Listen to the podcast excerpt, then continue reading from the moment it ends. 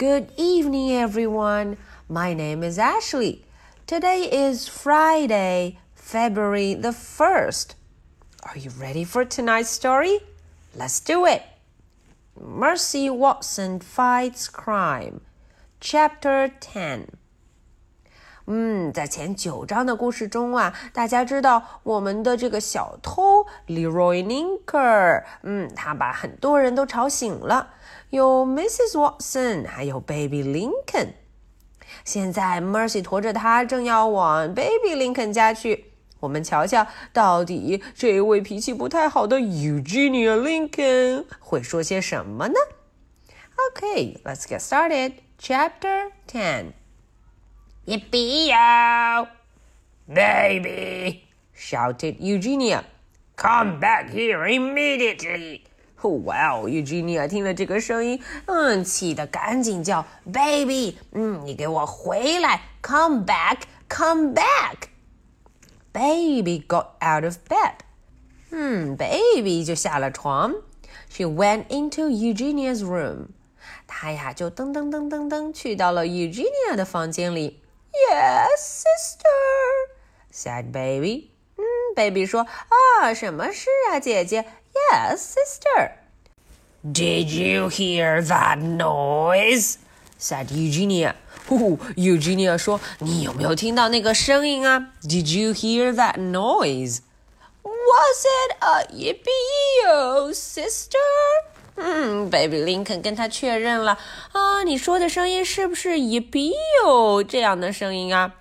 It was said Eugenia。嗯，Eugenia 说是的，就是这个声音。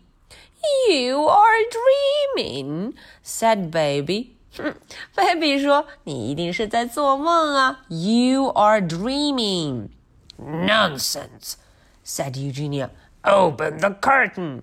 哦，他说：“赶快把窗帘给拉开，Open the curtain." Baby opened the curtain. Together, the Lincoln sisters watched Mercy gallop across the lawn. 哦，当窗帘打开之后啊，他们俩看见谁在跑呢？当然是 Mercy. Oink oink.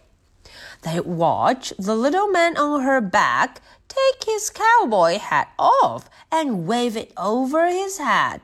嗯，他们还看见有一个个子很小的家伙，a little man，一个小家伙，怎么，嗯，骑在 Mercy 的背上，还不够呢，他手里还挥着他的牛仔帽，cowboy hat，牛仔帽，cowboy hat。 边挥舞边喊着“一比哟，一比哟”，嗯，这下真相大白了。呜，这一喊可出了大事，Eugenia 生气了。That pig is disturbing the peace, and so is the cowboy riding her. 哇，他说这只猪啊，太打扰我了，让我不得安宁。嗯，还有那个牛仔，那个牛仔骑在他身上也吵闹得很。The cowboy, cowboy is riding Mercy。结果 Eugenia 要做什么？I am calling the police。哦，Wow，他呀说要报警，call the police。Oh, sister, said baby, are you sure it's not a dream? 嗯，Baby 林肯说：“哦，姐姐，你确定你不是在做梦吗？Are you sure it's not a dream? It's a nightmare,” said Eugenia. That is what it is. Eugenia 说：“这是个噩梦，nightmare，噩梦。 嗯，我看没别的，它就是一场噩梦，a night。” mare. All right, so that's the end for chapter 10. Now, are you ready for my two questions? Question number one What did they see after they opened the curtain?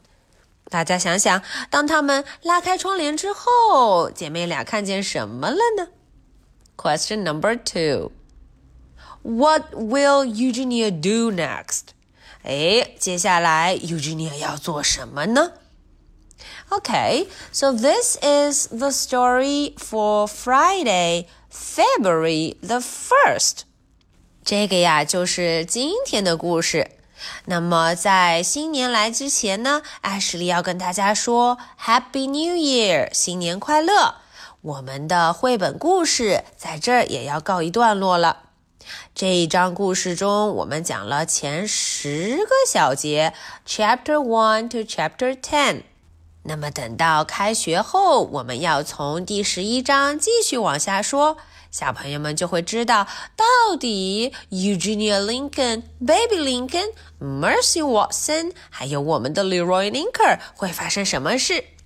好，今天的故事就到这儿了，小朋友们新年见！See you next year. Good night. Bye.